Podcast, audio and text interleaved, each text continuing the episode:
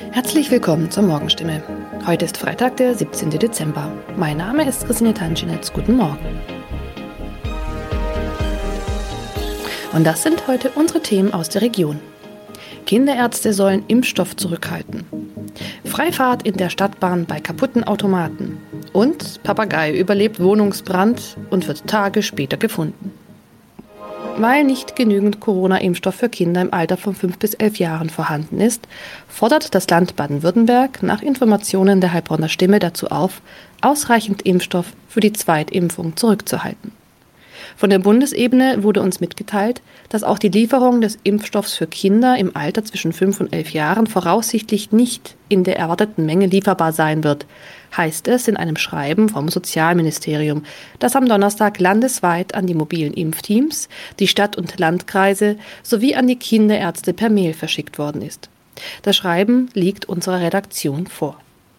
Baden-Württemberg wurde vom Bund zuletzt zugesagt, bis zum Jahresende rund 300.000 Dosen des Kinderimpfstoffes zu erhalten.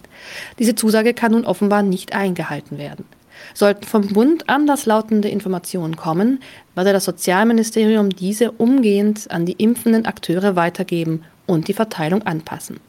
Mehr dazu lesen Sie heute auf stimme.de. Seit 1. November hat der Stadtbahnbetreiber Albtal Verkehrsgesellschaft AVG die Fahrscheinautomaten in den Stadtbahnen stillgelegt. Sie sind noch da, funktionieren aber nicht. Da alle Haltestellen nun mit stationären Automaten ausgestattet werden, seien die Automaten in den Zügen nicht mehr nötig, erklärt die AVG die Gründe. Die Geräte sollen nun Zug um Zug in den 229 Stadtbahnen ausgebaut werden. Nur damit fällt auch die Alternative weg, wenn ein Automat an einer Haltestelle defekt ist. Was gilt dann? Manchmal sind Haltestellen einige Kilometer entfernt. Soll ein Kunde, der vielleicht wichtige Termine hat, so einen Umweg auf sich nehmen, wenn ein Automat an einem Haltepunkt defekt ist? Oder gilt eine Kulanzregel und er darf dennoch in die Bahn einsteigen? AVG-Sprecher Michael Kraut stellt für das Gebiet des Karlsruher Verkehrsverbunds klar, Dort dürfen Fahrgäste bei einem defekten Automaten an der Haltestelle einsteigen. Sie sollten den Defekt entweder dem Stadtbahnfahrer oder gegebenenfalls dem Prüfpersonal in der Bahn melden. In dem Fall werde kein erhöhtes Beförderungsentgelt verhängt. Man könne jederzeit prüfen, ob eine Störung an einem bestimmten Automaten vorlag. Auch im Heilbronner Hohenloher Haller Verkehrsverbund gilt diese Kulanzregel. Mehr dazu lesen Sie auf stimme.de. Am vergangenen Samstag kam es in Neckargartach zu einem Wohnungsbrand, bei dem ein Mann und ein Papagei verletzt wurden. Ein zweiter Papagei blieb unverletzt. Später stellte sich heraus, dass sogar ein dritter Papagei in der Wohnung sein müsste. Wenige Tage nach einem Hausbrand in Heilbronn haben Feuerwehrleute einen überlebenden Papagei aus einer betroffenen Wohnung gerettet. Ein aus der Wohnung geretteter Papagei wurde zudem vorsorglich einer Tierklinik übergeben. Der andere Vogel blieb am Samstag unverletzt. Doch damit war das Papageienproblem noch nicht gelöst. Denn am vergangenen Dienstag habe sich der verletzte Bewohner bei der Polizei gemeldet und mitgeteilt, einer seiner insgesamt drei Papageien müsste sich eigentlich noch in der Wohnung befinden. Tatsächlich entdeckten die Einsatzkräfte nach langer Suche den Vogel. Später konnten sie das Tier wohlbehalten an den Besitzer übergeben, wie es heißt. Soweit die Nachrichten aus der Region. Übrigens, die Corona-Fallzahlen in Stadt und Landkreis Heilbronn bleiben auf hohem Niveau, sind in den letzten Tagen aber deutlich zurückgegangen. Bleibt das so, wird am Sonntag die Ausgangssperre für ungeimpfte aufgehoben. Ob das eintrifft, erfahren Sie auf jeden Fall aktuell auf stimme.de. Haben Sie Kritik, Fragen oder Anregungen zu unserem Podcast? Dann schicken Sie einfach eine E-Mail an podcast.stimme.de. Weiter geht es hier mit Nachrichten aus Deutschland und der Welt mit unseren Kollegen und Kolleginnen aus Berlin. Ich verabschiede mich für diese Woche. Wir hören uns im neuen Jahr wieder und ich wünsche Ihnen eine besinnliche Weihnachtszeit und einen guten Rutsch. Vielen Dank und einen schönen guten Morgen. Ich bin Benjamin Kloß und das sind heute unsere Themen aus Deutschland und der Welt. Die Ampel hat sich auf einen Koalitionsvertrag geeinigt. Die EMA empfiehlt einen Impfstoff für Kinder ab 5 und Ischgl möchte trotz Corona wieder Skiurlaub möglich machen. Der Koalitionsvertrag steht. Endlich, möchte man sagen. SPD, Grüne und FDP haben ihn in Berlin vorgestellt. Darin enthalten ein ganzes Maßnahmenbündel an Neuerungen und Entlastungen für Verbraucher. Zudem wollen die künftigen Koalitionspartner ein milliardenschweres Corona-Hilfspaket für Pflegekräfte auf den Weg bringen, wie SPD-Kanzlerkandidat Scholz ankündigte. Benedikt Meise berichtet aus Berlin. Schauen wir zuallererst mal auf die Corona-Lage. Neben dem Hilfspaket für Pflegekräfte, welche Maßnahmen wollen die Ampelparteien außerdem noch auf den Weg bringen? Also SPD-Kanzlerkandidat Scholz kündigte vorhin an, dass sie versprechen, einen ständigen Bund-Länder-Krisenstab im Bundeskanzleramt einzurichten.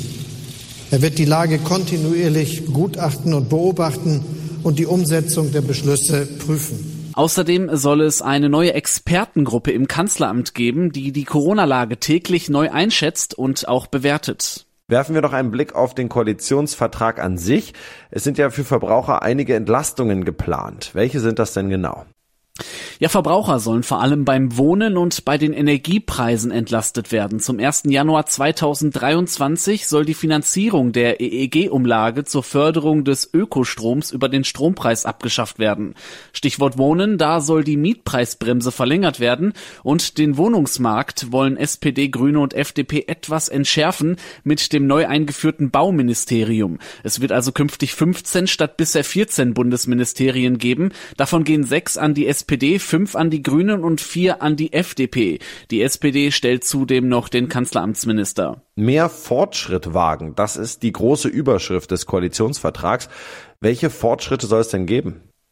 Ja, eine ganze Menge. Beispielsweise soll der Führerschein ab 16 kommen. Dann haben sich SPD, Grüne und FDP auf eine kontrollierte Abgabe von Cannabis an Erwachsene geeinigt. Der Kohleausstieg soll idealerweise schon bis 2030 vollzogen sein. Passend dazu soll die Schuldenbremse ab 2023 wieder eingehalten werden. Und wo wir gerade beim Klimaschutz sind, der soll in allen 15 Ministerien verankert werden. Den Vorschlag, das Wahlalter auf 16 Jahre zu senken, den gibt es auch, aber da brauchen die Ampelparteien auch die Stimmen der Opposition. Das geht nicht so einfach. Ja, Stichwort Militär. Welche Neuerungen gibt's da? Also die Ampel hat sich darauf geeinigt, dass Rüstungsexporte künftig mit einem eigenen Gesetz besser kontrolliert werden sollen. Bisher gibt es da nur politische Richtlinien, aber Waffen in Krisengebiete liefern, das will die Ampel untersagen. Und zum Schutz der Bundeswehr standen ja damals auch Drohnen auf der Agenda, also bewaffnete Drohnen. Da gibt es jetzt den Deal, dass das bei Auslandseinsätzen durchaus der Fall sein darf. So, und wie geht's dann weiter? Wann steht die neue Regierung beziehungsweise wann steht der Kanzler? Also SPD, Grüne und auch FDP legen jetzt den Koalitionsvertrag ihren Mitgliedern vor. Dann wird darüber abgestimmt bei der SPD und bei der FDP auf Parteitagen. Die Grünen machen das in einer Mitgliederbefragung per Brief oder auch online. Wenn dann alle zustimmen, dann gibt es erst die Unterschriften und dann kann auch erst Olaf Scholz zum Kanzler gewählt werden. Das soll aller Voraussicht nach in der Nikolauswoche der Fall sein. Aber die Ampelparteien bleiben in ihrem Zeitplan. One. In Europa könnte es schon bald den ersten Corona-Impfstoff für Kinder unter zwölf Jahren geben.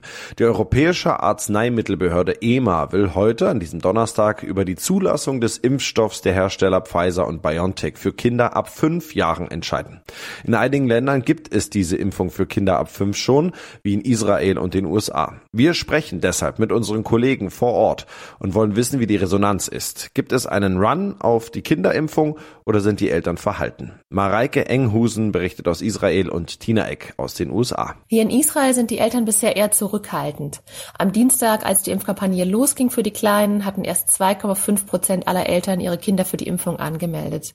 Dabei waren die Experten hier eigentlich im Vorfeld recht optimistisch, weil die Impfbereitschaft im Grunde ziemlich hoch ist in Israel. Unter den 12- bis 15-Jährigen zum Beispiel sind immerhin schon über die Hälfte geimpft.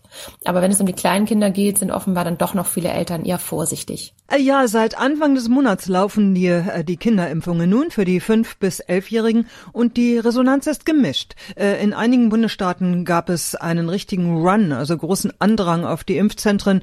Da sind zum Teil schon 25 Prozent aller Kinder geimpft. Aber in anderen Staaten im Süden und im mittleren Westen, äh, da gibt es die gleiche Zögerlichkeit wie bei den Impfungen für Erwachsene. Da sind zum Teil weniger als 5 Prozent aller Kinder geimpft. Insgesamt USA-weit haben schon fast drei Millionen Kinder mindestens eine Dosis Dosis bekommen. Und noch ein Lichtblick, äh, Booster, also Auffrischungsimpfungen, sind hier in den USA nun für alle über 18 überall zu haben. Viele Wintersportler mussten in der vergangenen Saison komplett aufs Skifahren und Snowboarden verzichten. Eigentlich sah es bisher für die neue Saison ganz gut aus, aber dann machten die hohen Fallzahlen in Österreich und die niedrige Impfquote den Wintersportfans einen Strich durch die Rechnung. Seit Anfang der Woche gilt in ganz Österreich ein Lockdown. Der Tiroler Skiort Ischgl wollte eigentlich heute, an diesem Donnerstag, die Skisaison eröffnen, hat aber den Start um eine Woche verschoben. Matthias Röder aus Wien. Ischgl hat den Saisonstart verschoben verschoben. Welche Gäste haben schon storniert und ist die Skisaison noch zu retten in Österreich? Also die Skisaison ist definitiv noch zu retten. Immerhin dauert sie bis April. Zwar ist das Weihnachtsgeschäft durch den Lockdown bedroht, aber die besonders umsatzstarken Wochen im Februar und auch in Richtung Ostern kämen ja noch. Einen abermaligen Ausfall der Wintersaison und seine schlimmen wirtschaftlichen Folgen wollen sich viele Hotels erst gar nicht ausmalen. Womit rechnet die Hotelbranche denn in den nächsten Wochen? Die Hotelbranche setzt eindeutig auf einen Neustart schon zu Mitte Dezember. Das wäre ein dringend nötiges Signal, gerade in den so wichtigen deutschen Markt. Die Touristen wollen keine Überraschungen und Risiken. Wenn Österreich nicht bald wieder als sichere und attraktive Destination gilt, dann bekommen Bundesländer wie Tirol und Salzburg ein paar ganz grundsätzliche Probleme. Dort hängen extrem viele Arbeitsplätze von einer florierenden Saison ab. In unserem Tipp des Tages geht es heute um den absoluten Geschenktrend Fotokalender. Was soll man schenken? fragen sich viele und oft fällt einem dann ein, Hauptsache was Persönliches. Fotokalender sind deshalb absolut im Trend. Damit die gelingen, sollte man einiges beachten. Auch bei der Wahl des Anbieters. Ronny Thorau hat sich das mal genauer angeschaut. Wie sind Fotokalender denn schnell und doch persönlich gemacht? Also der große Vorteil ist ja gegenüber Fotobüchern, dass man nur zwölf Seiten füllen muss bei einem Fotokalender. Und die noch bessere Nachricht, Fotoexperten sagen sogar ruhig nur ein schönes Foto pro Seite reicht. Das kommt dann schön zur Geltung. Mehrere Fotos könnten Kunden um die Aufmerksamkeit konkurrieren. Und die nächste gute Nachricht, man wird ja am Ende der Bearbeitung oft gefragt vom Anbieter, ob man eine automatische Bildoptimierung nutzen will. Und da sagen Experten, Laien können das ruhig nutzen. Deaktivieren sollten das nur Bildbearbeitungsfortgeschrittene oder wenn es um Fotos geht, die bereits bearbeitet sind, also etwa von professionellen Fotografen. Okay, aber auf welche zwölf Fotos einigt man sich denn dann? Ja, da kann man sich's auch einfach machen. Oma, Opa zum Beispiel freuen sich ja am meisten doch über Fotos ihrer Enkel. Und dann nimmt man zum Beispiel was, was die einfach im jeweiligen Monat erlebt haben oder Fotos, die zur Jahreszeit passen. Wer es aufwendiger mag, kann auch versuchen, mit den Bildern eine Geschichte zu erzählen, nachträglich oder auch noch besser, vielleicht man plant schon übers Jahr vor. Zum Beispiel, indem man ein bestimmtes Accessoire, vielleicht ja ein Geschenk der Großeltern, in den Fotos immer auftauchen lässt. Und natürlich sind mehr Fotos pro Seite schon auch schön. Man kann ja auch eins groß zur Geltung kommen lassen und die anderen dann kleiner drumherum. Und was sollte man bei der Wahl des Anbieters beachten? Ja, allzu große Unterschiede bei der Bearbeitung gibt's nicht. Das liegt auch daran, dass sich Cewe als Platzhirsch da breit gemacht hat und viele daran orientieren. In Tests schneidet Cewe auch gut ab. In puncto Bildqualität raten Experten der Zeitschrift Color Photo aber zum Beispiel auch zum Anbieter Whitewall. MyPoster hat demnach besonders schöne Papierarten gegen Aufpreis und kleinere Anbieter, die haben oft originellere Vorlagen, in die man ja die Fotos dann einfach nur noch reinmachen muss. Send Moments wäre da so ein Tipp. Und noch ein Expertentipp, nicht zu viele Verzierungen, Sticker, Schriftarten, lieber die Fotos wirken lassen. Okay, und was darf das Ganze, also was darf so ein bestellter Fotokalender denn kosten? Ja, gute Preise für einen Tischkalender zum Beispiel sind 12 Euro. Für einen A4-Wandkalender ohne Extras 15 bis 25 Euro. Ein A3-Kalender gibt's für 20 Euro. Generell gilt aber, ein kleinerer Kalender heißt nicht automatisch kleinerer Preis. Auch ein Tischkalender kann 35 Euro kosten und ist es dann auch wert, wenn man zum Beispiel ein besonderes Papier will oder ein Holzblock statt einer Spiralbindung oder eben doch besondere Verzierungen oder ein besonders originelles Design. Und das noch heute ist in den USA Thanksgiving Day. Ein Feiertag, der wichtiger ist als Weihnachten und der mit einem Festschmaus begangen wird. In Gedanken an die Pilgrims, die ihre erste Ernte 1621 in Plymouth in New England feierten. Der Truthahn gehört zum Thanksgiving wie die Gans auf den deutschen Weihnachtstisch. Gleichzeitig herrscht Reisechaos, weil in diesem Jahr wieder alle das Fest mit der Familie feiern möchten. Tina Eck berichtet für uns deshalb aus den USA. Was gehört sich denn so bei einem traditionellen Thanksgiving Festschmaus außer einem Truthahn? Hier alles Mögliche. Kartoffelbrei, Rosenkohl, Preiselbeeren, geröstete Kürbisse, süße Kartoffeln, Zwiebeln in Sahne, Kürbis und Pekanpie. Es ist eine beispiellose Völlerei, wirklich, wenn die äh, Pilgrims vor 400 Jahren vielleicht gerade mal 500 Kalorien mageres Truthahnfleisch und ein bisschen Mais zu sich nahmen und danach wieder Holz hackten, äh, verdrückt der Normalamerikaner an Thanksgiving um die 5000 Kalorien und erholt sich dann davon auf der Couch. Äh, für den perfekt gebratenen Truthahn gibt es hier auch alle möglichen Hilfs-Hotlines, Smartphone und Online-Applications.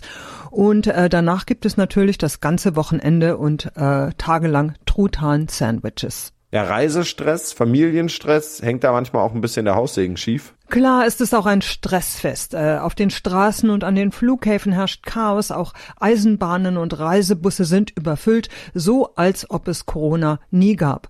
Und ist die Familie dann endlich versammelt, sind die Köche am Ende ihrer Nervenkraft und nach ein paar Tagen Völlerei und Langeweile gehen sich dann auch alle auf den Geist. Da bleibt nur noch das Einkaufen. Äh, der sogenannte Black Friday, der Tag nach Thanksgiving, äh, der ist traditionell hier der Startschuss fürs Weihnachtsshopping, nicht nur in den USA, weltweit inzwischen die Läden locken mit Sonderangeboten und äh, die Wirtschaft freut sich über einen Feiertagsschub.